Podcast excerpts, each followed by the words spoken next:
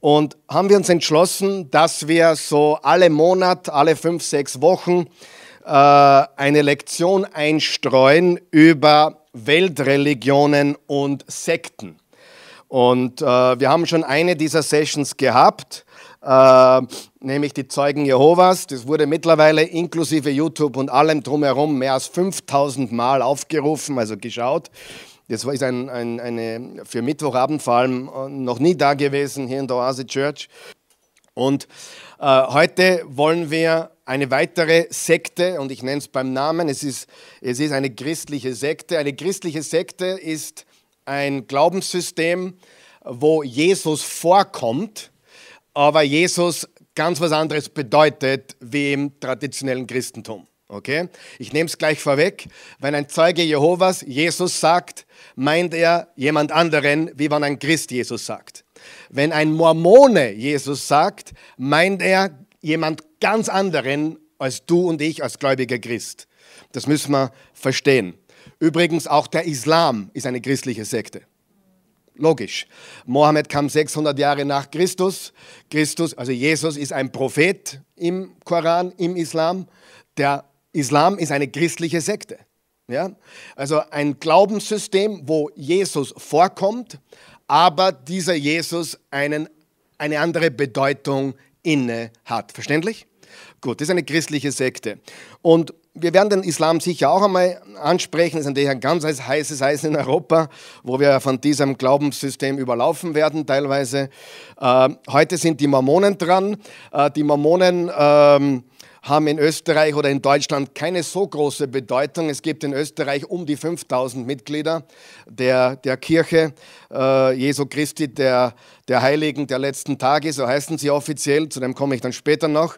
In Deutschland gibt es auch nur 40.000, das heißt, die Zeugen Jehovas haben 20.000 in Österreich, die Mormonen nur ein Viertel davon, aber Du wirst sicher schon gesehen haben, wo diese Jungs und auch Mädels äh, herumlaufen. Das sind die Missionare, die ausgesandt werden von Salt Lake City meistens, also von Utah oder Idaho oder wo sie zu Hause sind. Das sind die Hochburgen äh, des Mormonismus. In Amerika alleine gibt es sechs Millionen Mormonen. Also Amerika ist bei Weitem der Großteil, also fast 40, 45 Prozent der Mormonen leben in Amerika und die sind extrem missionarisch unterwegs. Und daher siehst du sie in den U-Bahnen oder am Fahrrad äh, gestriegelt, also schwarze Hose, schwarze Schuhe, weißes Hemd, schwarze Krawatte.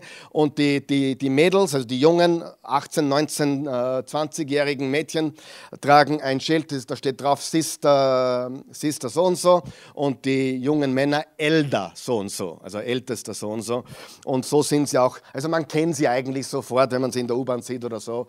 Und drum die Präsenz der Mormonen ist, also ich sehe eigentlich mehr von diesen Missionaren, wenn ich unterwegs bin, als die Zeugen Jehovas wo stehen. Also man sieht sie, weil sie sehr aktiv sind, wenn sie auf diese zweijährige äh, Mission geschickt werden. Das dürfen sie sich nicht selber aussuchen, sie werden geschickt. Also du könntest nach Dänemark geschickt werden oder nach Österreich geschickt werden oder nach, keine Ahnung, nach Korea geschickt werden.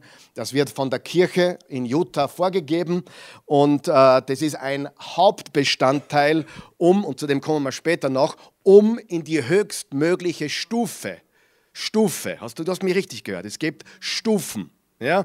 Wir als Christen wissen, wir sind alle Sünder, gleiche Stufe und wir werden alle äh, erlöst durch Jesus und kommen alle in seine Gegenwart, nicht weil wir was Gutes getan haben, sondern weil er einzig und alleine sein Opfer gebracht hat, für unsere Sünden gestorben ist.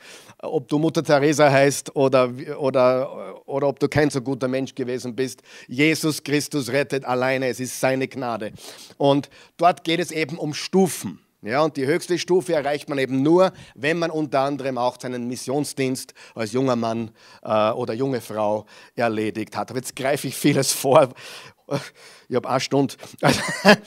äh, ich muss ganz ehrlich sagen, ich habe Material für zehn Stunden. Und wenn ich viel studiert habe für die Zeugen Jehovas, ich habe doppelt so viel studiert für die Mormonen, ich habe 60 Stunden investiert in das Material. Ich kann euch höchstens 20 Prozent geben von dem, was ich weiß. Ich, also ich weiß viel mehr. Ich weiß viel mehr, als ich rauslasse heute, aber es geht sich zeitlich nicht aus. Ich habe auch mit dem Raphael und ein paar anderen diskutiert darüber, sollte ich mehrere Teile draus machen. Will ich nicht. Ich will nicht dem Thema mehr Bedeutung geben, als ihm zusteht. Ich will es in einem knackig verpacken, wenn es geht. Wir werden das Video vielleicht ein bisschen schneiden, wenn es zu lange wird heute. Ich will um 9 Uhr fertig sein. Wenn es ein bisschen zu lange wird, werden wir es ein bisschen kondensen, also schneiden, damit es äh, gut und, und, und, und, und flüssig rüberkommt. Also ich versuche eine Stunde das abzuhalten. Ist das okay? Warum tun wir das? Warum sprechen wir über die Mormonen und andere Weltreligionen und Sekten? Ähm, ganz einfach, erstens, wir leben die Wahrheit. Wir wollen die Wahrheit verteidigen. Wir wollen auch, wir, dass wir Christen biblisch denken lernen und dass wir auch verstehen, sowohl Jesus und auch Paulus haben immer wieder betont, es werden in den letzten Tagen, es ist fast paradox oder fast lustig, weil sie nennen sich ja äh, die Kirche Jesu Christi, äh, die Heiligen, die Kirche Jesu, das ist schwierig, die Kirche Jesu Christi, der, der Heiligen der letzten Tage. Und Jesus hat explizit gesagt, in den letzten Tagen werden falsche Propheten auftreten. Das hat auch Paulus immer wieder betont. Und darum ist das ein bisschen lustig fast. Aber das ist ja ganz normal, dass das passieren wird. Aber wir leben die Wahrheit und wir wollen auch also mir hilft es sehr, auch die Studienzeit hilft mir sehr, weil ich lerne, wie gewaltig wunderbar unser Evangelium ist, das wahre Evangelium, und, und, und wie traurig und, und, und, und gebunden und, und, und, und äh, diese Menschen in Wirklichkeit sind, egal in welcher Sekte sie sind, sie sind Gefangene, Sklaven einer Sekte. Und also wir, wir leben die Wahrheit, aber was noch, was genauso wichtig ist, wir leben Mormonen. Wir, also ich lebe, ich lebe die Mormonen. Warum leben wir die Mormonen? Weil wir Menschen lieben. Johannes 3, Vers 16. So sehr hat Gott die Welt geliebt, dass er einen einzigen Sohn gab, damit jeder, der an ihn glaubt, nicht verloren geht, sein ewiges Leben hat. Und ich möchte eines ganz klar betonen. Ich glaube, es ist in Ordnung, wenn man jemandem die Wahrheit sagt. Es ist sogar notwendig, wenn man jemandem die Wahrheit sagt, aber Sage nie jemandem die Wahrheit, wenn du nicht folgende Frage beantworten kannst mit Ja, liebe ich diesen Menschen. Wenn du nicht mit Liebe die Wahrheit sagst, lass es bleiben. Das heißt, wenn dir der Mensch egal ist, halt deinen Mund. Aber wenn du Menschen wirklich liebst und wirklich willst, dass Menschen die Wahrheit erkennen, weil du ihnen helfen willst, als Rettungsleine sozusagen, dann you better speak the truth in love. Und das ist genau was, also in Liebe die Wahrheit sprechen, für die das nicht verstanden haben. Epheser 4, Vers 15 sagt, wo Paulus gesagt hat, lasst uns die Wahrheit reden in Liebe. Ja? Schweigen ist nicht immer Liebe. Manchmal muss man schweigen, manchmal muss man reden, damit man auch die Liebe hinausträgt. Und die Wahrheit macht uns frei. Jesus hat gesagt, ihr werdet die Wahrheit erkennen und die Wahrheit wird euch frei machen. Ich persönlich kenne Mormonen, äh, habe sogar mit einigen zusammengearbeitet, auch der Eugen, ich glaube auch der David hat mit einigen schon zusammengearbeitet. Ähm, ich, hab, ich war mehrmals, ich glaube zweimal insgesamt in, in Salt Lake City, wo auch der Tempel steht. Warte, kann man den Tempel kurz einblenden, während ich gerade rede? Da steht, äh, das ist der Tempel, äh, ich war dort mit dem Papa von der Vivian, äh, war ich dort mit dem Andreas. Äh, das ist der Tempel. Äh, nebenbei steht auch das das ähm, Administrationsgebäude. Und ähm, also ich kenne diese Leute, ich war öfters dort und ich kann Folgendes sagen über Dämonen. Sie sind, die sind extrem fleißig, extrem fleißig, extrem diszipliniert. Also ich rede jetzt allgemein, ja. Es gibt auch Österreicher, die diszipliniert sind, ja, und fleißig, ja. Äh, es gibt überall solche und solche. Richtig? Äh, fleißig, diszipliniert, unternehmerisch, extrem, die meisten sind sehr wohlhabend und extrem geschäftstüchtig. Ja, also du, du, wenn du da in Utah fährst auf der Autobahn, also auf dem Highway, siehst du keine christliche Kirche. Wenn du durch Oklahoma fährst, siehst du alle zwei Meilen eine christliche Kirche irgendwo auf der Seite. Wenn du durch Utah fährst, du kannst 200 Kilometer, 200 Meilen fahren, du siehst keine christliche Kirche und ähm, du siehst, was wollte ich jetzt eigentlich sagen? äh, viele Unternehmen auf der Seite, die Privat, Privatmenschen gehören. Also sehr fleißig, sehr unternehmenslustig und, und unternehmens, sehr sportlich auch. Und gute Nachbarn. Also alle, die sie kennen, also auch wenn du am YouTube schaust, es gibt ein paar YouTuber, die, die sind sehr erfolgreich und das sind Mormonen, die mit ihrer Familie, äh, sehr familienbedacht, sehr imagebedacht, dass die Familie sehr gut ausschaut. Natürlich schaut es oft hinter den Kulissen ganz anders aus wie, wie bei den meisten von uns, aber dort ist das Image extrem wichtig, dass, dass eben alles sehr, sehr aufpoliert ausschaut. Und äh, aber sind sehr bedacht auf gute Werke. Wenn ein Mormone dein Nachbar ist, kannst du dich verlassen, dass die aufpassen. Also sehr gute Leute. Und das ist auch sehr wichtig, weil gute Werke ist im Mormonenteam ein Schlüssel. Sag einmal Schlüssel. Ein Schlüssel zum Heil, zur Erlösung, beziehungsweise zu einem der drei Grade. Es gibt drei, zu dem komme ich später, es gibt drei Grade der, der Exaltation oder der Verherrlichung. Ähm, Telestial, Terrestrial und Celestial. Also Celestial ist das Höchste, das Himmlische. Äh, und, und, und, und da geht es eben wirklich darum, keinen Kaffee, keinen Tee, keinen Nikotin, keinen Alkohol, und so weiter. Das sind alles Dinge, die, die verzichten, wenn du wirklich die höheren Grade und ein guter Mormone sein willst, der den höchsten himmlischen Rang erreichen will. Und gute Werke sind dort extrem gut. Hier ist das Problem. Gute Werke, gute Werke sind nicht gut genug, weil wir alle nicht Gott sind. Und die Wahrheit ist, ich habe extra noch heute den Raffi schauen lassen, Utah hat die fünfthöchste Suizidrate in ganz Amerika. Ja. Äh, wir, wir, wir, vermuten, dass sie eigentlich noch höher ist, aber es wird vieles auch verschleiert durch Unfälle und so. Da, also es, es, gibt Fälle, wo sich junge Leute umbringen, bevor sie in die Mission geschickt werden würden. Äh, es gibt sehr viel Suizid dort. Und ich habe heute, das habe ich mir jetzt selber noch angeschaut, Raffi, der Raffi hat mir ein bisschen geholfen in der Antidepressiva Nummer 1. Also von Medikamenten, Antidepressiva Nummer eins in ganz Amerika. Äh, die, ich weiß aus erster Hand, dass die, die sexuellen Sünden dort, also Pornografie, äh, Vergewaltigung, ähm, was hinter den Kulissen so abgeht, extrem hoch ist. Da haben wir leider keine offiziellen Werte gefunden, aber das wissen wir vom, vom Hörensagen. Das ist ja logisch. So eine Religion, was produziert jede Religion, aber so eine Religion ganz besonders? Heuchelei. Logisch. Wenn du gut sein musst, um akzeptiert zu werden, das produziert Heuchler. Ist doch logisch. Und ich war ja persönlich dort und, und ich, ich, da kannst fast die Atmosphäre auch schneiden. Und ich habe auch mit vielen dort geredet, auch mit Unternehmern geredet über das Mormonentum. Und es, es, ist irgendwie alles so verschleiert. Man kommt nicht wirklich dran, was die wirklich glauben. Äh, es ist so auf, auf Gefühle fokussiert und, und Emotion und, und ich spüre es im Herzen, dass das die richtige Religion ist. Also es ist nicht auf biblischen Fakten beruhend, sondern da ist sehr viel Verwirrung, sehr viel Angst. Entweder du bist sehr stolz. Warum bist du sehr stolz? Naja, wenn du ein sehr guter Mormone bist und auf dem Weg in den Celestial-Bereich, in, den, in den höchsten Grad, natürlich bist, hey, wenn du weißt, du bist on top, dann wirst du stolz.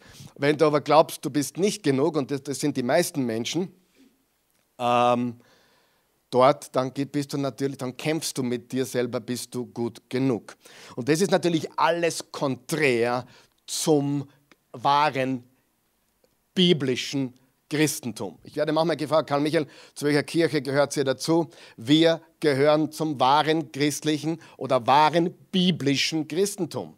Ja? Da gehören natürlich katholische Christen dazu, die die Bibel glauben und Jesus vertrauen. Da gehören evangelische dazu, da gehören evangelikale dazu. Da gehören alle Christen dazu, die, die wissen, dass Jesus der Sohn Gottes ist, der Erlöser der Menschheit, der für alle Sünden bezahlt hat. Und da ist nichts übrig für mich zu tun, um Erlösung zu erlangen. Das heißt nicht, dass ich keine guten Werke tun will. Im Gegenteil, ich will umso mehr gute Werke tun aus Liebe zu Gott, aber nicht, weil ich Angst habe, irgendeinen Grad des Himmels zu verpassen. Okay? Und das, das, beschreibt eigentlich viele Religionen. Ich meine, auch ein, ein, ein Islamist, ein Moslem hat Angst äh, vor dem Sterben, weil er nicht weiß, ob, der ist ja nicht sicher, ob ihn Allah ins Paradies lassen will oder nicht.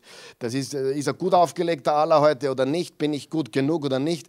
Das ist alles abhängig von etwas, was ich nicht weiß. Aber wir Christen wissen, dass Jesus Christus am Kreuz für uns gestorben ist. Wir wissen, dass Paulus gesagt hat im Römer 10, wenn du mit dem Munde bekennst, Jesus ist Herr, und mit dem Herzen an seine Auferstehung glaubst, bist du gerettet. Wir wissen, dass im 2. Korinther 5, Vers 8 steht, Abwesenheit vom Leib bedeutet, gegenwärtig beim Herrn zu sein. Wir wissen, dass Paulus gesagt hat im Philippa 1, ich weiß nicht, was ich wählen will. Ich will eigentlich gar nicht mehr da sein. Ein Teil von mir will noch da bleiben, ein Teil von mir will schon weg sein, weil ich weiß, wenn ich hier abtrete, sterben ist für mich Gewinn. Sterben bedeutet, bei Christus zu sein. Okay? Und so sehen wir, ganz wichtig. Und ich möchte das mit aller Liebe. Und, und wenn du ein Mormone bist, heute hier bist vielleicht, ich sehe im Moment keinen, aber ich weiß, einige schauen zu und die, die, die tun wahrscheinlich schon ein bisschen nervös herum. Äh, ich, ich weiß das, ja. Aber bitte, versteh mich. Wir lieben euch, wir lieben dich und wir wollen nichts anderes, als dass du den wahren Jesus kennenlernst. Den Jesus, der dich liebt, der sein Blut für dich vergossen hat, der all deine Sünden ans Kreuz getragen hat und von dem alles abhängig ist. Nicht von dir, deinen guten Werken oder schlechten Werken, sondern seine Liebe, seine Gnade ist mehr als genug und du bist nie genug. Und ich hoffe von ganzem Herzen, dass du verstehst, es ist nicht ein ein Herumtrampeln auf Menschen. Ich, ich, bin gegen, ich bin gegen Sekten, natürlich. Ich bin gegen Irrlehre, ich bin gegen Unwahrheit, weil ich Jesus liebe. Und Jesus ist der Weg, die Wahrheit und das Leben. Amen. Und ich hoffe von ganzem Herzen, dass du, auch wenn du Mormone bist und das jetzt siehst, dass du das verstehst als Klarheit. Wir wollen Klarheit schaffen. Und ganz ehrlich, viele der jungen Missionare, die ich zuerst erwähnt habe, wissen vieles von dem, was ich heute sagen werde, nicht. Die kommen erst im Laufe der Zeit drauf. Warum? Die haben eine ganz klare Strategie. Zuerst gibt es die Milch und erst später, wenn du reif genug bist, gibt es das Fleisch. Das ist eine ganz klare Strategie. Am Anfang als Kind, du wirst als Achtjähriger bereits getauft, im Mormonentum bekommst den Heiligen Geist durch Händeauflegung sozusagen. Und dann mit 17, 18 wirst du in die Welt geschickt, zwei Jahre ohne Eltern, wo du Tag sechs Tage die Woche, einen freien Tag kriegst du, sechs Tage die Woche, äh, zuerst drei Stunden am, in, der, in, der, Früh, drei Stunden Gebet und Vorbereitung und dann den ganzen Tag äh, kein Fernsehen, kein Rauchen, kein Party, nichts, also nur äh, Mission, ohne Eltern und, und, und, und ähm, die kommen dann oft auf der Mission drauf, wenn sie von Menschen, wenn sie Menschen wie mir begegnen zum Beispiel, äh, kommen sie drauf, was sie wirklich glauben. Und dann schauen sie sich an Glauben wir das wirklich? Ja. Und die, die wissen teilweise gar nicht, was sie wirklich glauben, weil viele der Dinge erst in späterer Folge, wenn sie reif genug sind, äh, offenbar wird. Okay? Klarheit ist ganz, ganz wichtig. Ich möchte jetzt kurz die Geschichte lesen gemeinsam.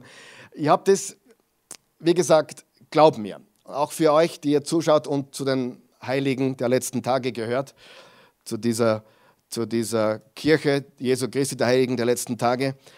Alles, was ich hier sage und behaupte, habe ich zum Großteil aus mormonischer Literatur. Das heißt, ich habe es aus euren eigenen Büchern heraus. Ja? Zum Beispiel, ich lese euch was vor. Ähm, kannst du mir das Mikrofon halten? Danke, Eugen Messner. Äh, na, Ministrant.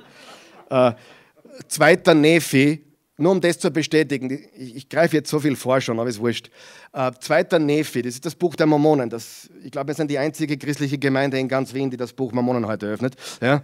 Äh, tun wir normalerweise nicht, aber das ist das Buch Mormonen auf Deutsch. Und da steht im zweiten Nephi äh, 25, Vers 23, jetzt hör gut zu, denn wir wissen, dass wir durch Gnade errettet werden. Beistrich nach allem, was wir tun können. Habt ihr das gehört? Ich lese es noch einmal.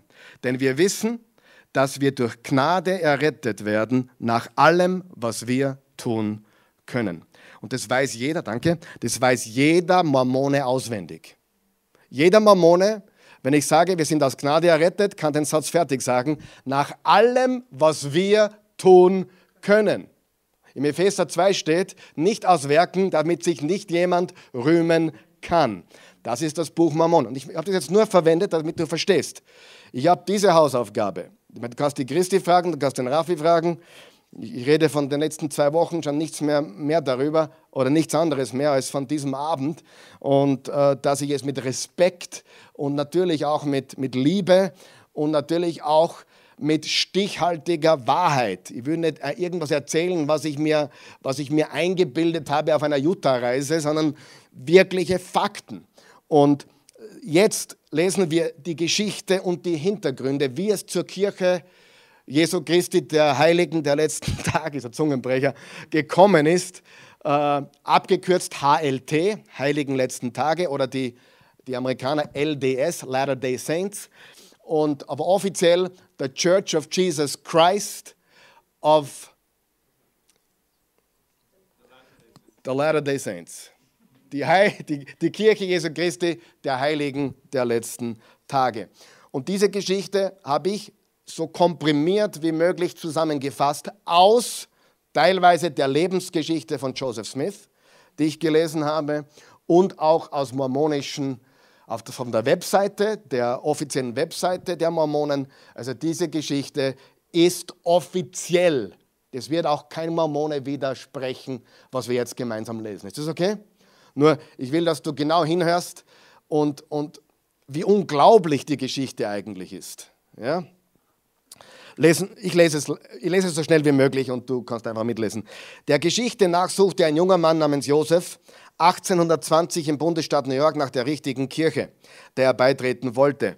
Als der 14-Jährige so viel Streit in den örtlichen Kirchen sah, insbesondere bei den Methodisten, Baptisten und Presbyterianern, war er über die Behauptungen dieser Kirchen, dass sie die wahre Kirche seien, hin und her gerissen. Josef sehnte sich nach der Wahrheit und wandte sich der Bibel zu in der er aus dem Brief von Jakobus gelesen hatte, dass diejenigen, die Gott um Weisheit bitten, diese erhalten würden. Soweit, so gut, oder? Soweit, so gut. Jakobus 1, Vers 5. Wenn es jemand unter euch an Weisheit fehlt, bitte er Gott, der jedermann gerne gibt, so wird sie ihm gegeben werden. So weit, so gut. Bravo, junger Josef. Aber es geht weiter. In der Gegend, in der Josef lebte, brach eine Erweckung aus. Noch einmal, das ist offizielle Kirchengeschichte der Mormonen. Aber wie konnte er wissen, welche Kirche nach der Bibel sah, um die Wahrheit zu erfahren? Der junge Josef fand einen abgelegenen Ort im Wald in Nähe seines Hauses und kniete nieder, um Gott um Weisheit zu bitten, welcher Kirche er beitreten sollte. Immer noch okay. Als Josef zu beten begann, band eine überwältigende Kraft seinen Körper und seine Zunge und dicke Dunkelheit hüllte ihn ein. Gerade als er glaubte zu sterben, stieg eine Lichtsäule vom Himmel herab und befreite ihn von der Kraft. Vor, vor ihm standen der himmlische Vater und sein Sohn im Licht. Als Antwort auf, auf Josefs, Joe habe ich da geschrieben, Frage, sagte ihm der Sohn, vielleicht haben sie ihn Joe genannt, dass alle Glaubensbekenntnisse dieser Konfessionen, pass auf, der himmlische Vater hat ihm gesagt, dass alle dieser Konfessionen, also alle christlichen Konfessionen und Lehrer korrupt seien und dass er sich keinem, also keiner dieser Kirchen von ihnen anschließen sollte. Das hat ihm, der, das hat ihm die Vision gezeigt. Nach drei Jahren rebellischen Lebens suchte Josef eine weitere Offenbarung. In dieser Nacht erschien ihm ein Engel namens Moroni, hat nichts mit den Maroni zu tun, und erzählte, dem jungen Josef, dass Gott ein großartiges Werk für ihn hatte und dass er ein Buch erhalten würde, das auf Goldplatten geschrieben war und die Fülle des immerwährenden Evangeliums enthielt. Josef sollte eine neue Kirche gründen und der Welt die Wahrheit wiedergeben. Eine Antwort auf sein Gebet und der Beginn eines Erbes, das sich fast 200 Jahre später, also heute noch fortsetzt. Für die vollständige Darstellung der ersten Vision in Josefs eigenen Worte siehe, und da habe ich eingefügt, kann man das zeigen bitte? Äh, die, den Weblink, wo ich das habe von der Lebensgeschichte von Joseph, Joseph Smith oder wie wir in Österreich sagen würden, vom Joseph Schmidt. Ja? Also das ist, das ist da, kannst du, da kannst du die ganze Geschichte, was ich dir jetzt vorlese, ausführlich nachlesen. Ja? Also ich erzähle euch nicht etwas, was nicht offiziell wäre. Es ist auch erwähnenswert, dass sich die Darstellung der Ereignisse während der letzten Vision im Laufe der Zeit geändert hat und es Diskrepanzen in den verschiedenen Darstellungen gibt. Die offizielle Fassung wurde 1839, fast 20 Jahre nach dem ursprünglichen Ereignis aufgezeichnet. Wir kennen die Anhänger des jungen Joseph Smith Jr. als Mormonen Obwohl offiziell die Kirche Jesu Christi, der Heiligen der letzten Tage oder HLT genannt, stammt der allgemeine Name aus einem der Bücher, die sie als ein weiteres Testament Jesu Christi betrachten, dem Buch Mormon. Habe ich euch gerade gezeigt. Es ist dieses Buch, hat, äh, ist ein bisschen länger wie das Neue Testament, aber weit kürzer wie das Alte. Ist ein bisschen so eineinhalb Mal so lange wie das Neue Testament. Die HLT-Kirche gibt an, über 15 Millionen Mitglieder auf der ganzen Welt zu haben, das wird auch stimmen, die sich in 29.000 Gemeinden versammeln, die heißen auch Wards, W-A-R-D, ja. Äh, die Übersetzung auf Deutsch, glaube ich, Stationen, aber Gemeinden versammeln, sie schicken Missionare in hunderte von Ländern und veröffentlichen ihre Literatur in fast 200 verschiedenen Sprachen. Circa 80.000 Mormonenmissionare verbreiten angeblich momentan aktiv ihren Glauben auf sechs Kontinenten. Also diese Jungen mit den Schildern, die ich gerade erzähle, bei 80.000 sind derzeit unterwegs ungefähr. Es gibt über 160 Tempel. Ich habe gelesen, in Frankfurt gibt es einen, in Rom gibt es, glaube ich, einen. Natürlich, dieser Salt Lake Tempel ist das Mekka. Das ist so wie, wie der Vatikan für die, für die Katholiken. Ja? Ähm, die für religiöse Rituale genutzt werden und jedes Jahr werden weitere gebaut. Darüber hinaus unterhält die Kirche drei Universitäten in, in, Ida, in, äh, in Utah, Idaho und Hawaii, die nach Brigham Young, einem frühen Propheten, benannt sind. Brigham Young war der Nachfolger von Joseph Smith, also der zweite Präsident, der aber nicht von allen anerkannt wurde, natürlich von, den, von, den, von der großen Menge der Mormonen, ja, das sind auch die, die in Utah wohnen, also die, die Kirche Jesu Christi Heiligen der letzten Tage. Es gibt auch ein paar Absplittungen, die nach wie vor Polygamie praktizieren und es gibt also 70 kleinere Absplitterungen, aber die sind ganz winzig. Der große Teil sind die Heiligen der letzten Tage in Salt Lake City, also in Utah, in Idaho, in Amerika, im, im Westen der Amerik der Amerikas. Und das ist eigentlich fast 99 Prozent der Mormonen gehören da dazu. Und äh, da ist eben Brigham Young der zweite Präsident gewesen. Die Mormonenkirche wurde ursprünglich im April 1830 in Palmyra, New York gegründet, nachdem Josef goldene Platten vom Engel Moroni erhalten, Moroni erhalten und in das Buch Mormon übersetzt hatte, als sich die Botschaft, jetzt kommt ein ganz wichtiges Wort, des wiederhergestellten Evangeliums verbreitete. Sie, ganz kurz einmal stehen bleiben. Wiederhergestelltes Evangelium. Joseph Smith, Joseph Smith behauptet, er hat den Auftrag von Gott, das Evangelium, das, es bis, das bis dorthin nicht auf der Welt war.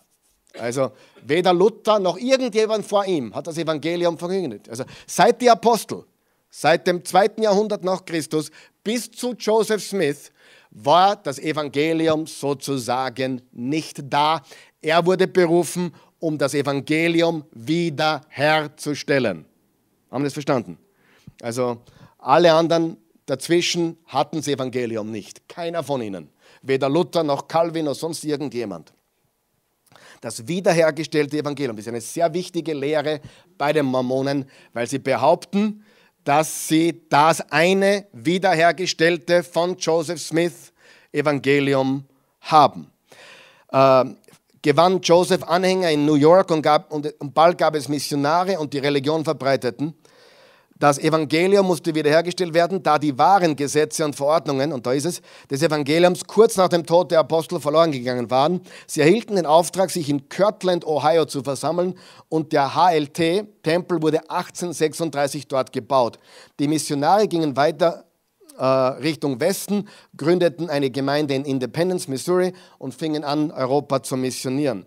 Eine Prophezeiung von Smith identifizierte ein Tal in der Nähe von Independence, jetzt pass auf, als den ursprünglichen Standort des Gartens von Eden. Also der Garten von Eden, laut Joseph Smith, liegt in Missouri. Eine, Prophezei eine, Prophe eine Prophezeiung von Smith identifizierte ein Tal in der Nähe von Independence als den ursprünglichen Standort des Gartens und den zukünftigen Standort des neuen Jerusalems sodass der Grundstein des Tempels dort platziert, aber nicht fertiggestellt wurde. Schließlich wurde Brigham Young durch Verfolgung, einschließlich der Ermordung vieler Mormonen, aus diesen Gebieten vertrieben und führte die wachsende Gemeinde zur Gründung der Stadt äh, Nauvoo in Illinois, während Joseph Smith inhaftiert war. nach seiner Flucht nach Nauvoo übernahm Joseph Smith das Amt des Bürgermeisters und Militärführers und leitete den Bau der Stadt und eines großen Tempels, der 1846 fertiggestellt wurde. Er hat sogar einmal äh, in den äh, Preliminaries für die amerikanische Präsidentschaft wurde er vorgeschlagen. Also auch das war mal im Gespräch. Der Tempel wurde jedoch erst fertiggestellt, nachdem Joseph Smith in einem Kampf mit einem Mob getötet worden war, als er in Carthago, Missouri, festgenommen wurde. In dieser Zeit wurden in Missouri und Illinois die mit den früheren, frühen Mormonen am meisten identifizierten Leben, einschließlich der Taufen für die Toten und Polygamie von Joseph Smith verkündet, obwohl bereits seit der Zeit in Kirtland, Ohio, Polygamie praktiziert wurde. Nach dem Tod von Smith gab es einen Streit um die Nachfolge der Führung. Dies führte schließlich zur Bildung mehrerer Sekten, habe ich zuerst erklärt, mit verschiedenen Kirchenführern, die die Autorität beanspruchten. Der größte überlebende Ableger ist heute die neu organisierte Kirche Jesu Christi der Heiligen der letzten Tage, heute als die Gemeinschaft Christi bekannt, unter der damaligen späteren Führung von Smiths ältestem Sohn Joseph Smith III., der zum Zeitpunkt des Todes seines Vaters elf Jahre alt war.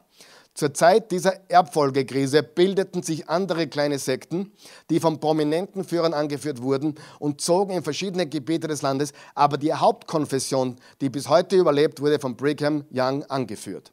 Nachdem die Mormonen ab 1846 in Wellen in das Utah-Territorium gewandert waren, wurde die Hauptkirche errichtet. Seit dieser Gründung haben sich verschiedene Gruppen vom Hauptzweig abgespalten, zum Beispiel wegen Lehren der Polygamie. Die Gruppen identifizieren sich als fundamentalistische Haltegruppen, also FLDS und glauben, dass sie den Lehren von Joseph Smith treu bleiben, die von der Führung in Salt Lake City aufgegeben wurden. Als sie im Great Salt Lake Valley ankamen, begannen die Pioniere mit dem Bau eines Tempels und der Stadt, aus der Salt Lake City, Utah wurde. Der Tempel ist heute noch erhalten, haben wir gesehen, und das Hauptquartier der Kirche befindet sich direkt gegenüber. Auch das habe ich begutachtet. Von hier aus ging das Amt des Präsidenten von Brigham Young über 15 weitere Männer auf den derzeitigen Präsidenten Russell M. Nelson über. Der Präsident ist das Oberhaupt der Kirche und ein moderner Prophet, Seher und Offenbarer. Also er ist nicht nur der administrative Boss, sondern er ist der geistliche Führer. Das heißt, er sieht Offenbarungen, er hat neue Visionen, er revidiert äh, ja, Theologie, wenn notwendig. Er ist ein moderner Prophet. Ich glaube, der ist jetzt 95 sogar, dieser Typ. Ähm, und also er ist der, der 17. oder 18., wenn man den Smith dazu rechnet. Der lebt heute dort. Ähm, zusammen mit den beiden Mitgliedern der ersten Präsidentschaft und dem Kollegium der zwölf Apostel. Zusammen mit diesen 15 Leitern gibt es 70er Kollegien, die jeweils einen Präsidenten haben, um verschiedene Funktionen der Führung äh, und Beratung in verschiedenen kirchlichen Organisationen zu erfüllen. Auf lokaler Ebene regieren diese Präsidenten die verschiedenen Bistümer oder Diözesen, könnten wir sagen, die den lokalen Gruppen, den sogenannten Wards oder Gemeinden dienen. Deren Struktur und Funktion sind in Abschnitt 107 von Doctrine and Covenants, also Lehre und Bündnisse, festgelegt. Diese Positionen werden nicht direkt vergütet und gelten als freiwilliger Dienst. Das haben wir jetzt gelesen, damit wir vom Anfang zur Jetztzeit kommen. Okay? War das hilfreich? Damit jeder versteht. Ich habe das wirklich versucht, so, so, so knapp wie möglich zu bringen.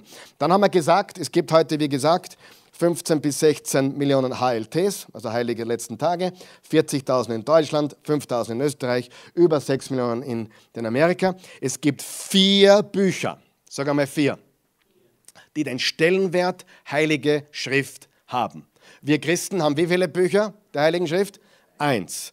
Wir haben das Alte und das Neue Testament, wir haben die Bibel. So, die, die Mormonen oder die, die Heiligen der letzten Tage haben die Bibel, das Buch Mormon, die köstliche Perle, das nennt sich auch The Pearl of Great Price, schon gehört? Und dieses Buch Lehre und Bündnisse, wo ihre Doktrinen und Lehren festgehalten sind. Jetzt passt bitte ganz gut auf. Genauso alles, was ich jetzt gelesen habe, ist offizielle Kirchen- und Lebensgeschichte, Kirchengeschichte der Mormonen und Lebensgeschichte von Joseph Smith. Ich habe da nichts dazu gedichtet. Erstens. Zweitens, diese vier Bücher werden in ihrem in ihren Lehren als das Wort Gottes äh, bezeichnet. Folgendermaßen. Es steht dort wörtlich, erstens die Bibel, pass auf, Beistrich, hörst du mir zu, Beistrich, solange sie korrekt übersetzt wurde.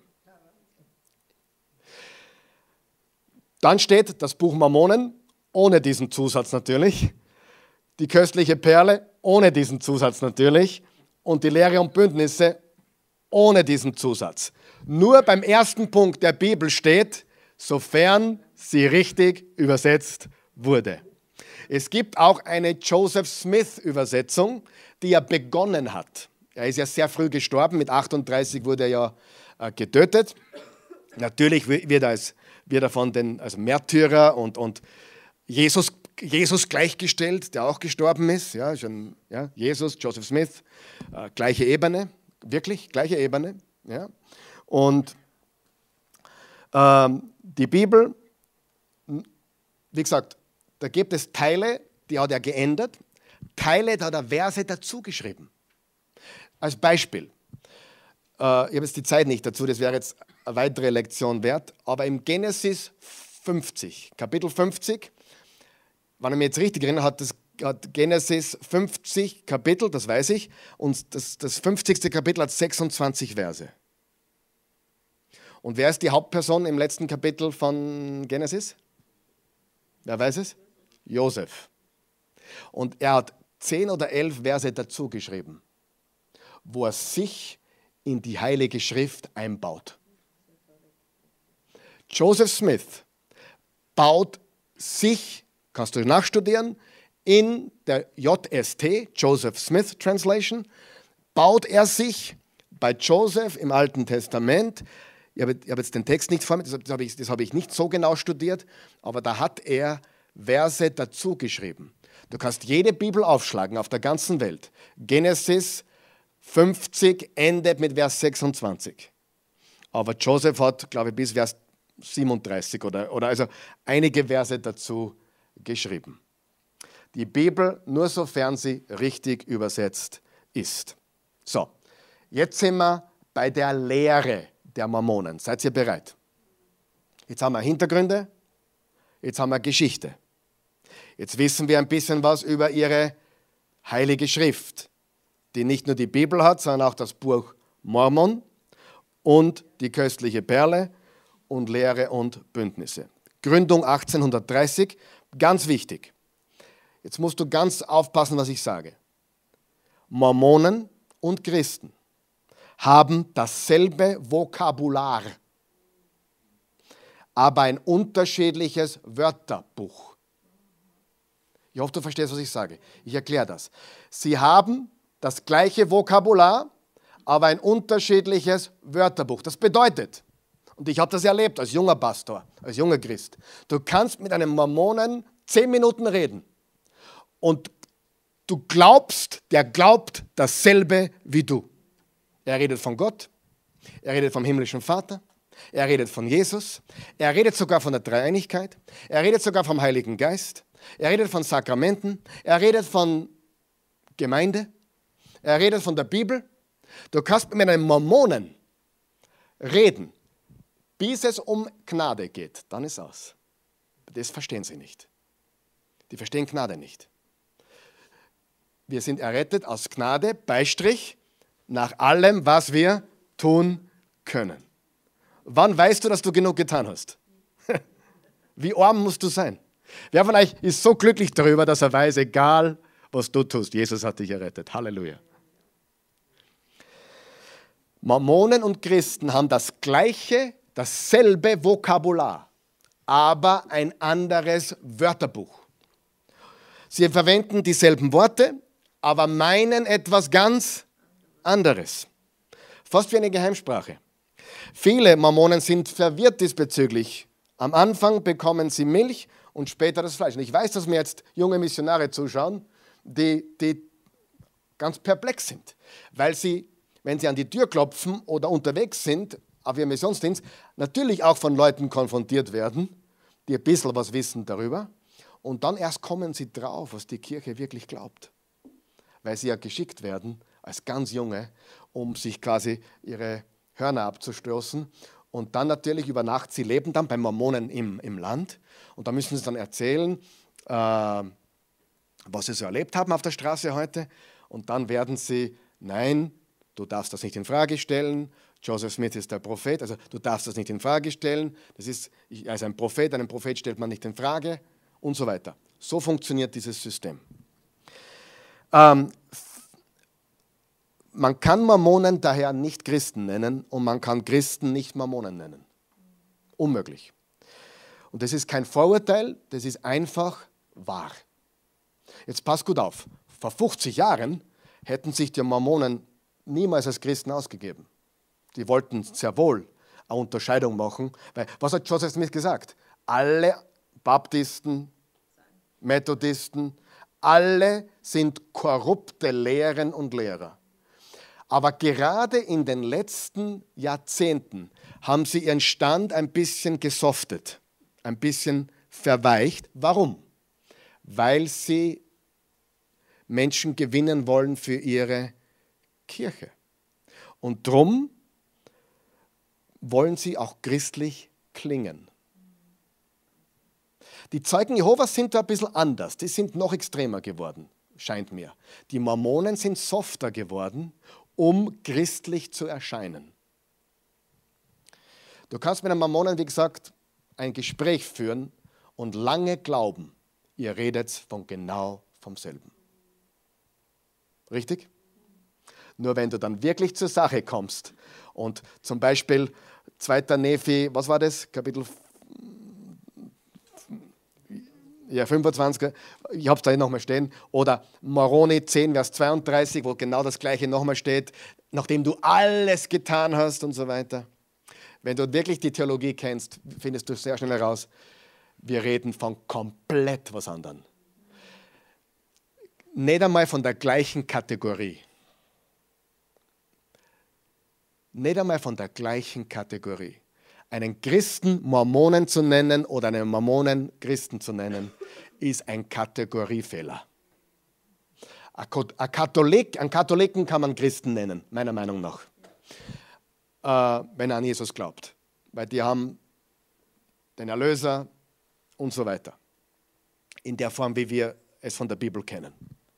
Obwohl die katholische Kirche einige Probleme hat mit ein paar Zusätzen. Ja, Heiligen, Maria, hallo. Gut, aber Mormonen sind keine Christen. Und mit aller Liebe sage ich das. Und ich hoffe, wenn du das siehst und zu, zuschaust oder zuhörst, dass du den echten Jesus findest. Ich hoffe es von ganzem Herzen. Es wird auch vieles totgeschwiegen. Ich habe mit Menschen persönlich geredet, die mir persönlich gesagt haben, ich habe das erzählt, äh, Eugen, der hat mir gesagt, er ist mormonisch, er, wohnt in, er, ist, er lebt in einer mormonischen Familie, er glaubt aber eigentlich nicht, aber er wird nichts sagen, weil er der Familie nicht schädigen will und das, das Schiff nicht äh, in, ins Wanken bringen möchte. Die wollen Gesicht wahren und die wollen nicht keine Wellen verursachen. Man will das schöne Gesicht wahren. Gut. Schauen wir uns das Vokabular an. Wer will vom Vokabular, vom Vokabular etwas lernen? Jemand da? Erstens, Gott. Ein Christ sagt Gott, oder? Ein Mormone sagt auch Gott. Aber die meinen ganz was anderes. Äh, wenn, ein, wenn du mit einem Mormonen sprichst, der spricht fast immer vom himmlischen Vater. Sprechen wir vom himmlischen Vater? Ja. So, die, noch einmal, kein Mormone kann mir widersprechen, das, was ich jetzt vorlese, ist offizielle Doktrine, Lehre. Die Christen, was glauben wir? Die Christen, äh, wer ist Gott? Er war immer Gott, er ist unveränderlich, er ist Geist, er ist immer allmächtig, er ist immer perfekt, er ist immer allgegenwärtig, er ist immer allwissend. Gott ist ein ewiger Gott. Amen. Die Mormonen glauben folgendes. Nicht ewig. Er war früher ein Mann, hatte einen Körper aus Fleisch und Knochen, begann als Mann, lebte, starb und wurde auferweckt und wurde ein Gott. Er erhielt nach und nach alle Gottattribute. Er hatte eine Frau und er hatte sogar Sex. Du sagst, es klingt. Liebe Freunde, schaut mir in die Augen. Das ist, was die glauben. Okay? Fragen bitte anschließend. Oder ganz kurzes. Wo? Natürlich. Es gibt keine, weil es da David es gibt keine Religion mit mehr Göttern als Mormonen. Im Mormonentum gibt es Milliarden von Göttern. Zu dem komme ich später noch. Das ist offizielle Lehre. Okay? Also Gott Elohim, der, der Gott der Mormonen, hat als Mann begonnen und hat sich in der Gottheit hinaufgearbeitet. Und das kannst auch du, wenn du ein guter Mormone bist. Auch du kannst ein Gott werden. Du kannst deinen eigenen Planeten haben. Ja? Ich weiß, einige lachen und die, die, die, die halten es nicht für möglich. Aber das ist offizielle mormonische Lehre. Ich lese euch jetzt was vor aus einer der berühmtesten Predigten von Joseph Smith. Und diese Predigt hat er gehalten vor 20.000 Menschen bei einer Beerdigung. Das ist die sogenannte King Follett Predigt von Joseph Smith. Und die gibt es leider nicht vollständig, sie gibt sie nur auszugsweise.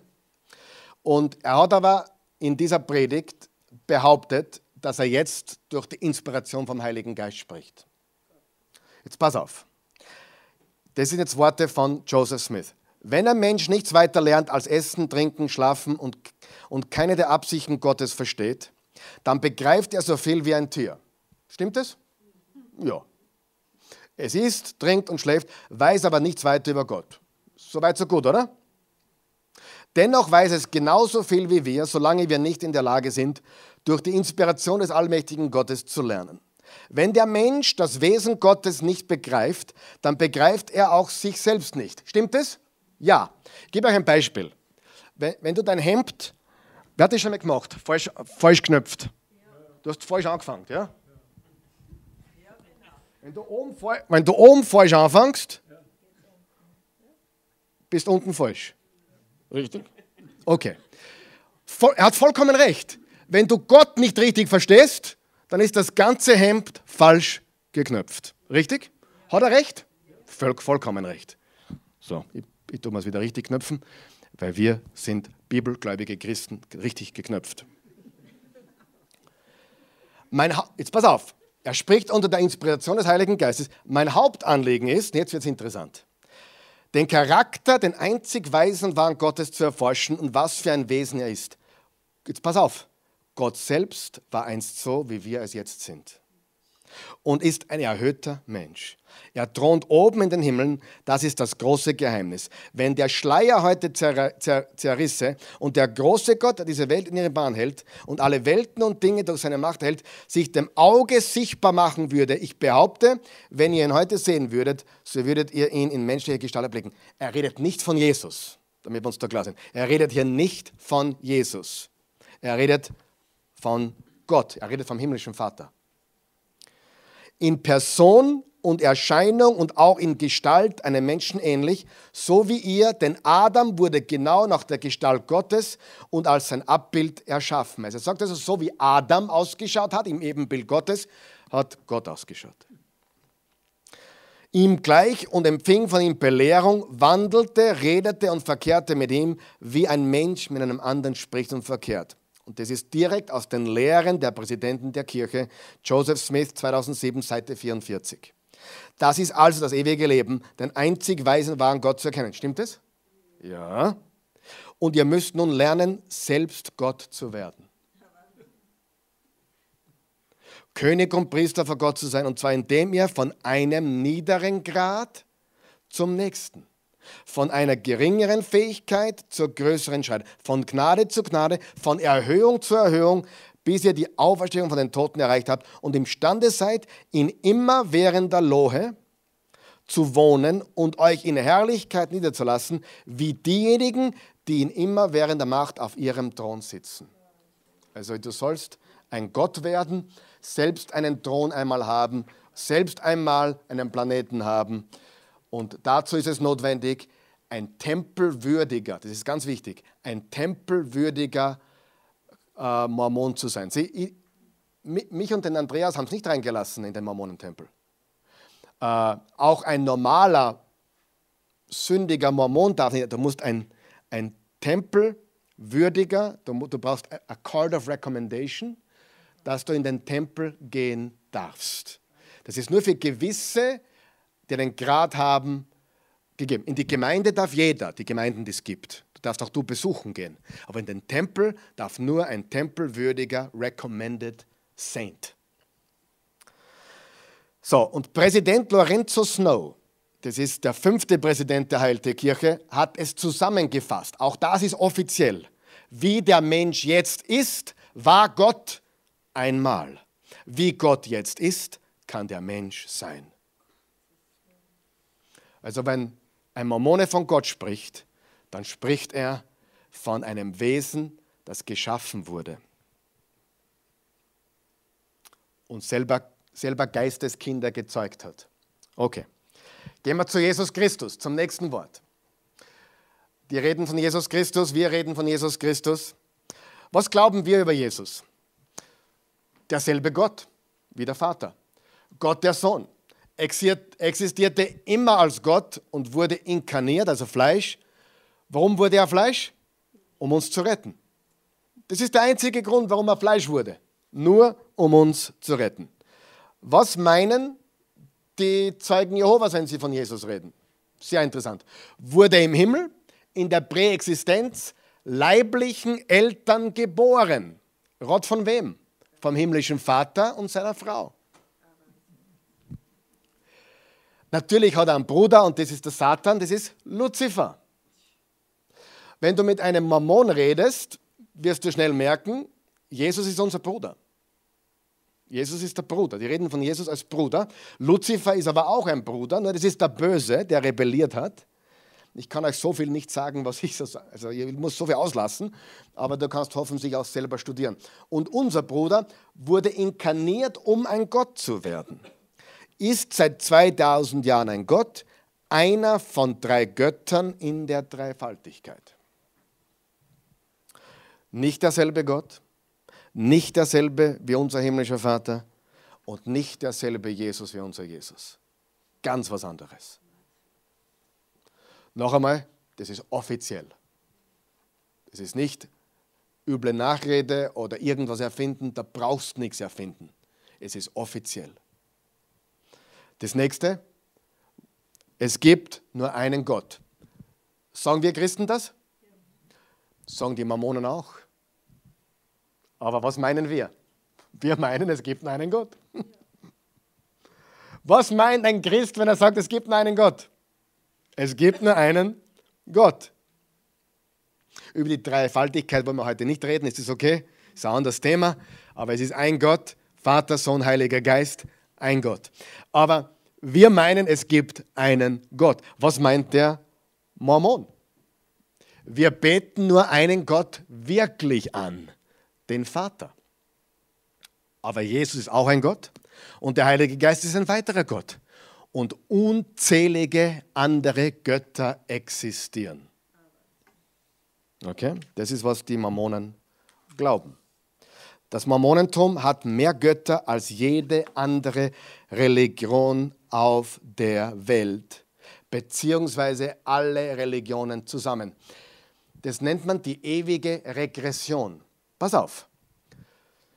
Der Elohim, also der himmlische Vater, war wie ein Mensch, oder? Sagen die Mormonen. Und wurde gezeugt und hat sich dann emporgearbeitet zu Gott. Aber er wurde auch von einem vorherigen Gott gezeugt, wiederum von einem vorherigen Gott gezeugt. Das heißt, die Regression geht ewig zurück. Versteht was ich sage?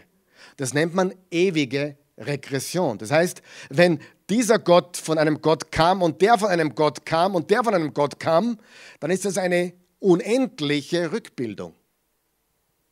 Versteht man das? Und das ist das, was die glauben.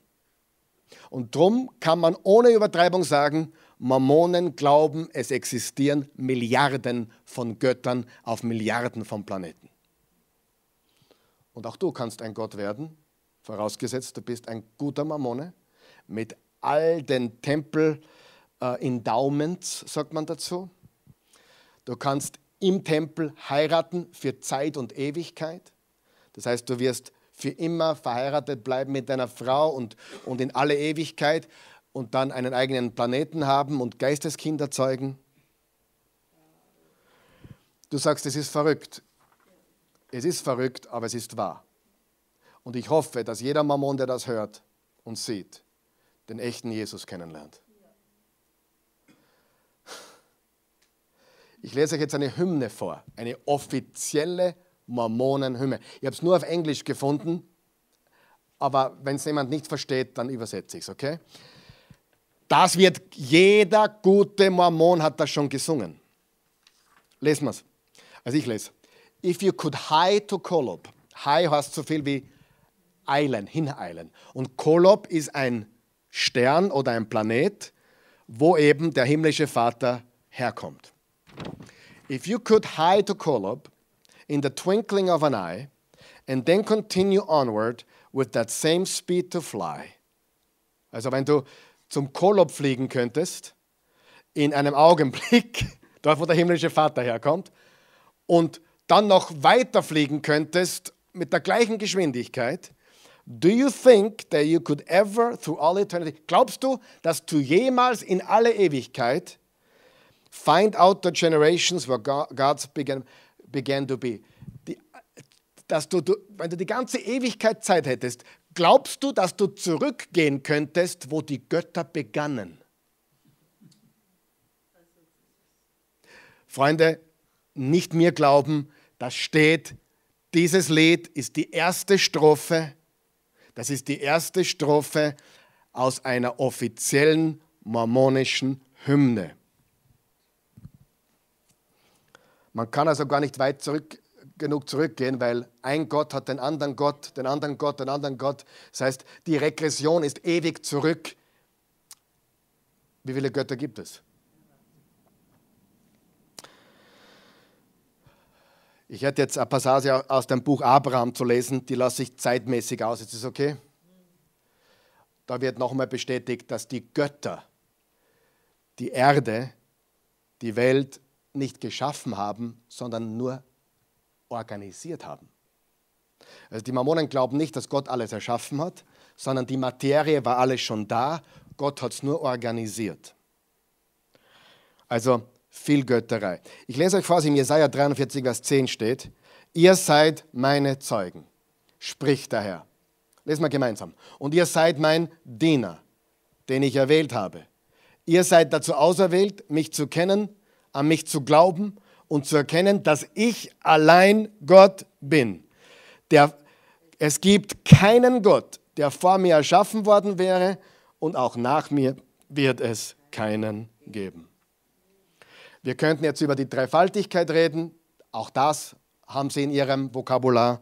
Sie reden auch über den Geist. Sie reden auch über den Heiligen Geist. Alles Worte, die man im Mormonentum findet, aber etwas komplett anderes meinen. Dasselbe Vokabular, aber vollkommen anderes Wörterbuch. Ich habe den Verdacht, es wird, es wird absichtlich christlich verkleidet. Gehen wir zur nächsten, zum nächsten Vokabular. Gott hat alles erschaffen. Das sagst du, das sage ich, das sagt auch der Mormone.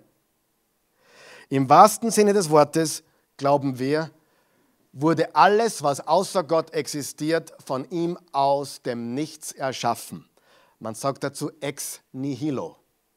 Creatio ex nihilo, lateinisch Schöpfung aus dem Nichts, das ist, was wir glauben. Was glaubt der Mormone? Materie ist ewig, Gott hat sie nur organisiert. Das glauben die. Gehen wir zum nächsten Vokabular. In den Himmel gehen oder in den Himmel kommen. Okay, für die, die jetzt ganz theologisch unterwegs sind, wenn du stirbst, kommst du in den Himmel oder wo kommst du jetzt genau hin, bis Jesus die neue Erde, den neuen Himmel hat, das ist nicht das Thema jetzt. Wenn wir sagen, wir sterben und wir kommen in den Himmel, was meinen wir? Wir sind direkt bei Jesus. Amen. Gottes Wohnung, dort wo Gott ist. Wenn jemand in Christus stirbt, 2. Korinther 5, Vers 8, Abwesenheit vom Leib ist, gegenwärtig beim Herrn. Paulus hat gesagt, wenn ich jetzt abtreten würde, ich würde bei Jesus sein, das wäre viel besser. Was meint der Mormone? Ha! Es gibt drei Grade der Herrlichkeit. Es gibt einen, einen telestialen, einen terrestrialen und einen sestelialen. Also die gute Nachricht ist, dass wir alle zumindest in den dritten Grad kommen. Ja? Es gibt noch einen Bereich, der heißt Outer Darkness, also äußere Finsternis. Das ist das Konzept der Hölle, was die Mormonen haben. Da kommen nur die ganz Bösen hin, also Satan und seine Gefolgschaft und ehemalige Mormonen. Jetzt stell dir vor, was für Angst. Was für Angst. Sieh, wir als Nicht-Mormonen kommen in den dritten Bereich, weil wir sind unwissend. Das ist der Plan der Erlösung der Mormonen, bitte sehr. Man sieht hier ähm, äh, vorher Dasein, also du warst quasi ein Geisteskind. Warum haben die Mormonen so viele Kinder? Weil sie dadurch den Geisteskindern einen irdischen Körper geben. Äh, einer meiner Lieblingsautoren war Stephen Covey. Neun Kinder und zu, zum, zum, zum Zeitpunkt seines Todes 53 Enkelkinder. Das ist fleißig. Und das war ein extrem intelligenter Harvard-Professor, tolle Bücher geschrieben über Leadership, aber er war, soweit wir das wussten, ein Hardcore-Mormone hat auch an der Universität, Brigham Young University, äh, unterrichtet. Und der Gedanke ist, in der Geisteswelt gibt es Geisteskinder, die brauchen einen irdischen Körper auf der Erde. Dann kommen sie auf die Erde und dort werden sie getestet zum Guten und zum Bösen. Und dann sterben sie. Und dann kommt darauf an, wie sie gelebt haben, ob sie auch die Tempelsakramente hatten, die Daumens hatten. Und dann gibt es eben, um das abzukürzen, die, die äußere Dunkelheit ist wirklich nur für Satan und, wie gesagt, für die Abgefallenen. Wer sind die Abgefallenen? Die ehemals Mormonen waren. Und dann gibt es drei Stufen. Wie gesagt, Celestial, Terrestrial und Celestial. Und im celestialen Bereich gibt es nochmal drei Bereiche. Also ganz oben. Wenn dem Celestial kommt vom, vom Himmel, himmlisch. Albi Celest ist an die Himmel, Himmelblau-Weißen. Albi Celest. Die argentinischen Farben. Himmelblau-Weiß. Und ich habe das jetzt auf Englisch da, vielleicht kann man das sehen. Man sieht hier, wenn man in den himmlischen Bereich kommt, gibt es den Lower, Mittel und den höchsten Bereich. Und wenn man da ganz oben reinkommt, dann kann man auch einmal zu einer Gottheit erhoben werden. Das heißt, es gibt diese drei Grade. Ganz oben im, im höchsten Grad gibt es wieder drei Grade. Und wenn man da oben reinkommt, dann wird man eines Tages auch ein Gott mit einem eigenen Planeten, wo du eigene Geisteskinder zeugen kannst, so viel Sex haben kannst, wie du willst mit vielen Frauen natürlich. Und das ist hinter, hinter dieser Religion. In den Himmel kommen. Für uns bedeutet das, zu Jesus zu gehen. Gehen wir zum nächsten. Durch Gnade errettet. Das habe ich schon angeschnitten, darum wird es jetzt kurz. Die christliche Definition. Erlösung kommt einzig und alleine durch das Opfer Jesu Christi Sagen wir jetzt gemeinsam, ich empfange nur. Richtig? Was glaubt der Mammone? Der glaubt ganz was anderes. Redet der Mammone von Gnade? Ja. Redet er von erretteter Gnade? Ja. Was meint er? Durch Jesus erhältst du nur die Auferstehung. Du könntest trotzdem brennen. Du musst hart daran arbeiten, zur vollen Erlösung zu gelangen. Saved by grace after all that we can do. Gerettet durch Gnade nach allem, was wir tun können. 2. Nephi 25 habe ich schon gelesen. Wir wissen, dass wir durch Gnade errettet werden, nach allem, was wir tun können. Was sagt die Bibel? Epheser 2, Wer sagt, denn durch die Gnade seid ihr gerettet worden. Aufgrund des Glaubens, dazu habt ihr selbst nichts getan, es ist Gottes Geschenk. Und nicht euer eigenes Werk, denn niemand soll sich etwas auf seine guten Taten einbilden können. Gehen wir zum nächsten. Äh, die Mormonen reden von Exaltation oder Erhöhung. Wir Christen tun das nicht, wir reden eher von Verherrlichung. Wir werden einmal einen verherrlichten Leib haben und in der Herrlichkeit leben mit Jesus. Was ist die christliche Definition? Für immer bei Gott sein in verherrlichten menschlichen Leibern. Was meinen die Mormonen? Gott werden, deinen eigenen Himmel mit Geistkindern bevölkern. Noch einmal diese unendliche Regression. Äh, auch der, der Gott jetzt war einmal wie wir und er wurde durch einen Gott und der wurde durch einen Gott und der wurde durch einen Gott und so weiter. Was sagt die Bibel? 2. Korinther 5, Vers 8, habe ich schon zitiert, lasse ich aus. Und Philippa 1, Vers 21 bis 23, äh, bei Christus zu sein, das wäre bei Weitem das Beste. Was sind die Voraussetzungen für einen Mormonen, zur Exaltation zu gelangen, zu dieser Erhöhung zu gelangen? Alle, alle Gebote Gottes halten, getauft sein, ein HLT-Mitglied sein. Sie müssen melchisedekische Priester werden. Das geht nur im Tempel. Sie müssen das Tempel-Endowment erhalten.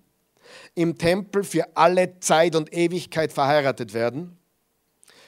Die Liste ist sehr lange und sie geht jetzt unendlich weiter. Also es gibt eine lange Liste, aber es sind alles Dinge, die sie tun müssen. Die Wahrheit ist, Niemand kann die gesamte Liste einhalten. Ich habe noch keinen Mormonen getroffen, der gesagt hat, ich habe sie alle gehalten. Was ist das Ergebnis? Entweder du bist angeschlagen oder stolz. Entweder du weißt, du kommst irgendwann mal als Gott heraus, oder du kommst dir vor, ich bin nicht gut genug. Ich habe heute ein, ein Video mir angeschaut aus Salt Lake City von einem Aussteiger-Ehepaar. Er war Bischof und sie war extrem auch involviert. Er war Bischof in der Kirche der Mormonen, ausgestiegen. Und sie hat die ganze Zeit geglaubt, sie weiß nicht, ob sie den Celestial schafft. Sie wird wahrscheinlich noch in der zweiten Stufe sein. Das große Ziel natürlich, ganz nach oben zu kommen. Großes Ziel, in diesen Celestial-Bereich zu kommen. Und sie wollte nie am Muttertag in die Kirche gehen. Also am Muttertag in, in, in die Kirche gehen, weil der Druck auf Mütter, gut zu sein, so hoch war und so hoch gepredigt wurde, dass sie sich das nicht anhören konnte. Also der Druck, gut zu sein, der Druck nach außen hin. Wer von euch weiß, ihr Mütter, ihr wisst, wie schwer genug es ist, nach außen so auszuschauen, als hätte man alles beisammen. Stimmt es? Ja? Ich meine, die Christi weiß das und die Christi nickt. Die Versuchung ist groß und wir wissen, dass wir so unzulänglich sind als Väter, Mütter und als Menschen im Allgemeinen. Aber der Druck auf diesen Menschen, die in, der, in dieser Kirche sind, ist so unendlich hoch. Und daher auch diese Suizidrate und daher auch diese Anti Antidepressiva, der Konsum und daher auch dieses Darstellen und diese mein Herz blutet. Ich verurteile nicht diese Heuchelei. Es ist natürlich, wenn du gut sein musst, wenn du nicht enttäuschen darfst. Das gibt es ja in Österreich auch, oder? Bei normalen Familien. Das Bild wahren. Der Druck ist so riesig. Wer von euch weiß, das ist kein Evangelium. Ist das eine gute Nachricht? Nein. Jetzt kommen wir zum nächsten Wort, Evangelium. Du wirst es nicht glauben. Wir reden vom Evangelium, oder? Die Mormonen auch. Haben wir das verstanden? Die Mormonen haben das gleiche Vokabular, aber ein komplett anderes Wörterbuch. Was ist die christliche Definition von Evangelium? Gute Nachricht von der Vergebung der Sünden. Durch den Glauben an, jetzt, was glauben wir genau? Wir glauben an den Tod und die Auferstehung Jesu. Durch seinen Tod wurden alle unsere Sünden gesühnt. Vergangenheit, Gegenwart und Zukunft. Das zu glauben, bringt dir vollkommene Erlösung. Der Mormon glaubt, bevor wir das lesen, der Mormon glaubt, dass die Vergebung nur für die Vergangenheit ist, im besten Fall, weil wenn er wirklich, jetzt pass auf, wenn er wirklich umgekehrt ist, der Beweis, dass man umgekehrt ist, ist, dass man nie wieder tut. Jetzt stell dir vor, stell dir vor, du würdest Jesus kennenlernen, er vergibt dir alle deine Sünden. Du tust Buße, du kehrst um. Ehrlichen Herzens auch, du, du tust es wieder einmal.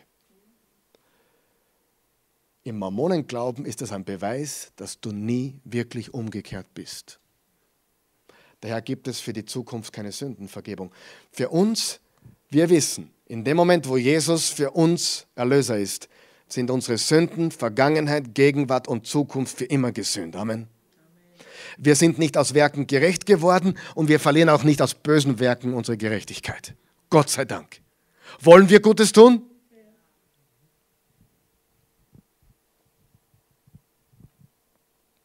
Die mormonische Definition die Fülle neuer mormonischen Lehren, also das Evangelium, die Fülle neuer mormonischer Lehren, die Joseph Smith, Joseph Schmidt einführte, die Dinge, die du lernst und ausführst, um verschiedene Ebenen der Erlösung zu erhalten. Lernen und tun, damit du verschiedene Grade der Erlösung erhaltest. Ist das eine gute Nachricht? Das ist keine gute Nachricht. Und du darfst nicht vergessen, Joseph Smith behauptet, das Evangelium wiederhergestellt zu haben. Das heißt, es gab vorher keins.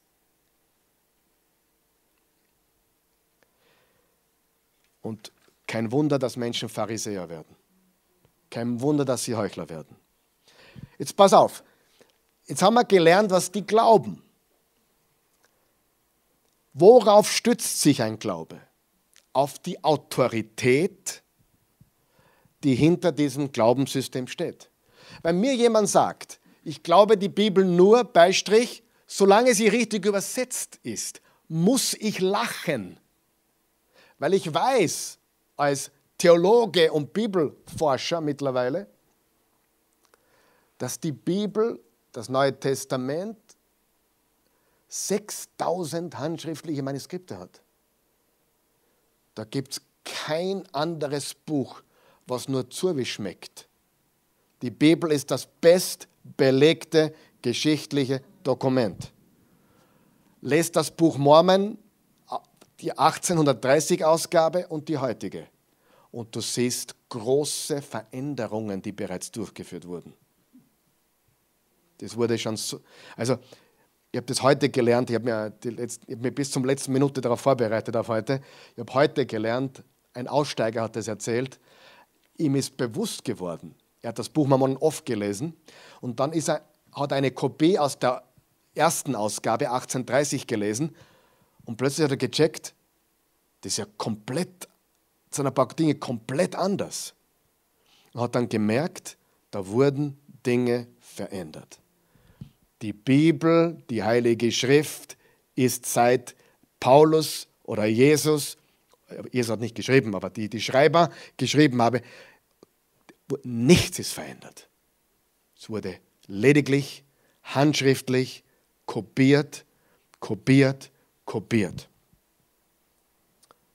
Und es ist, da, da gibt es einen Kurs in der Bibelschule, drei Stunden, die Autorität des Wortes Gottes. Bitte anschauen, anhören.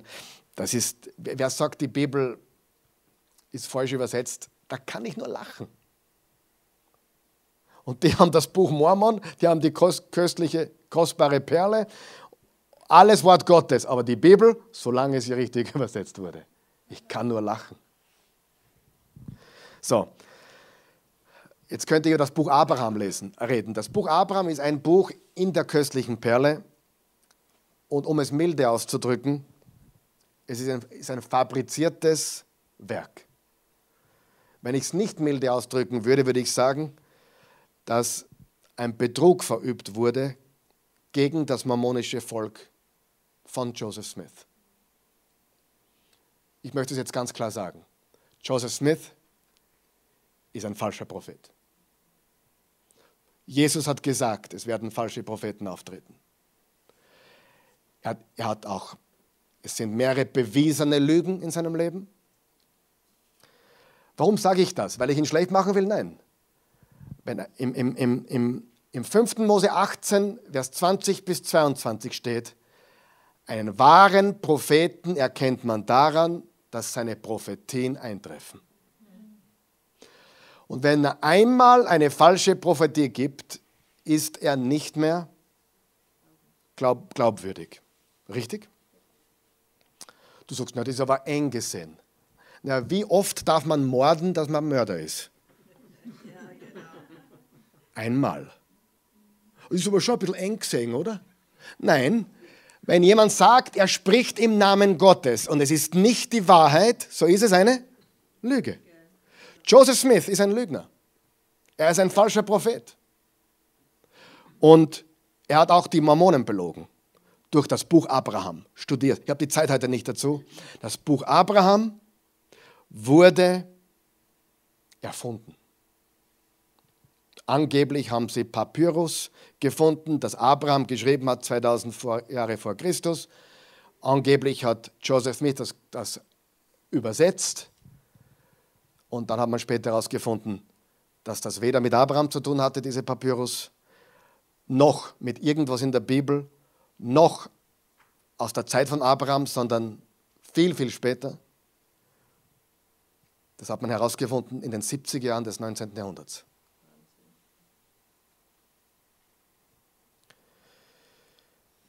Ist Joseph Smith ein Prophet? Nein. Er hatte mindestens 34 Frauen. Bewiesen. Das wissen auch die Mormonen.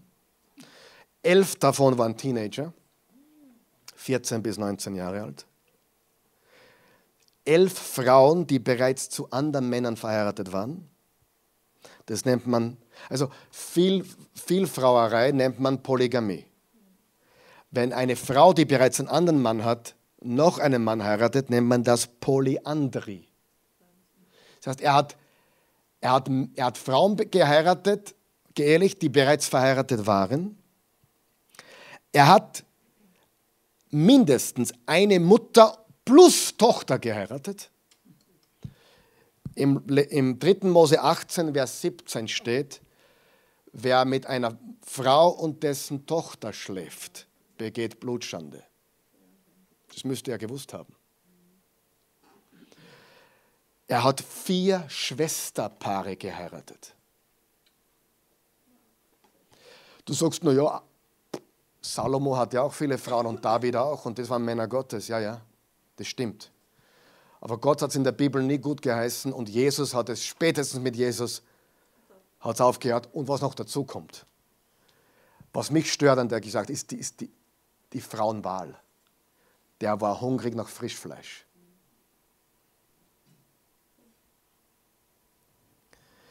Ein Monat vor seinem Tod, und auch das ist belegbar, hat er behauptet, nur eine Frau zu haben. Und ich habe, das wäre jetzt noch eine Stunde wert, aber ich werde es nicht tun. Du kannst es selber studieren. Und auch wenn du Mammone bist und jetzt von allen Wolken bist, studiere es für dich selbst. Unzählige falsche Prophezeiungen, erwiesenermaßen. Und es ist wert, dass du es anschaust. Und der Mammon tendiert dazu, alles schön zu, schön zu sehen, gut zu reden, heile Welt und ja nicht zu weit schauen. Und deswegen sind viele, die schon lange Fragen haben, nicht bereit auszusteigen. Aber ich kann dir sagen, ich habe mir Dutzende Aussteiger-Videos angeschaut.